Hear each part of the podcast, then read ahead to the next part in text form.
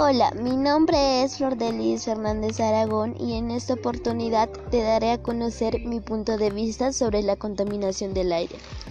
Como sabemos, la contaminación del aire científicamente es una mezcla de partículas sólidas y gases en el aire. Las emisiones de los automóviles, las compuestas químicas de las fábricas, el polvo, el polen y las esporas de humos no pueden estar suspendidas como partículas. Las emisiones generadas por los diversas fuentes que emitan gases tóxicas y que contribuyen al deterioro de la calidad del aire, es decir, que estas emisiones de gases tóxicas afectan el aire que respiramos y podríamos llegar a tener enfermedades respiratorias a causa de esto. Eh, y por eso debemos saber qué tipo de contaminantes podemos encontrar y cuáles son los tipos de emisiones. Eh, los tipos de emisiones son contaminante primario, contaminante secundario. contaminante primario significa sustancias emitidas directamente a la atmósfera por una fuente de emisión determinada.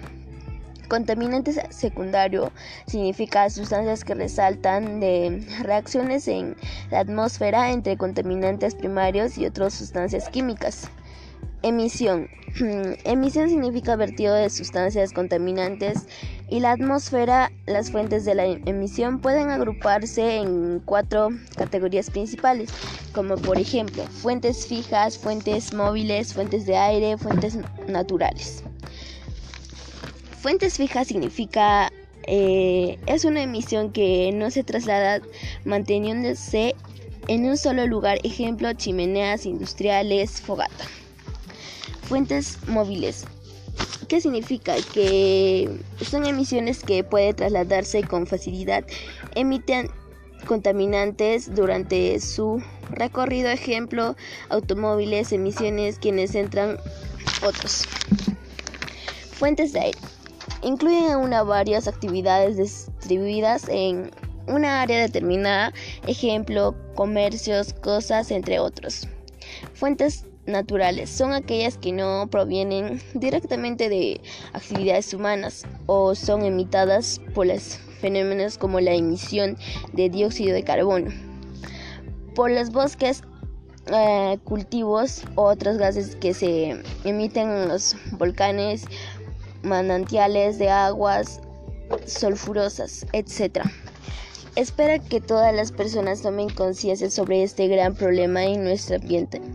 Para combatir este, se recomienda lo siguiente. Trata de conseguir una bicicleta y evita utilizar un automóvil propio solo en caso de que no sea necesario. Aquellas personas que fuman dejen de hacerlo porque solo se dañan y asimismo dañan a las personas de su alrededor y el aire que todos respiramos. Se recomienda a las personas que reciclen su basura que no lo quemen porque esto genera gases tóxicos que contaminan el ambiente. Espero que sigas estas recomendaciones y recuerda que enseñar a cuidar el medio ambiente es enseñar a valorar la vida. Espero que te haya gustado este podcast y gracias por el apoyo. Hasta la próxima.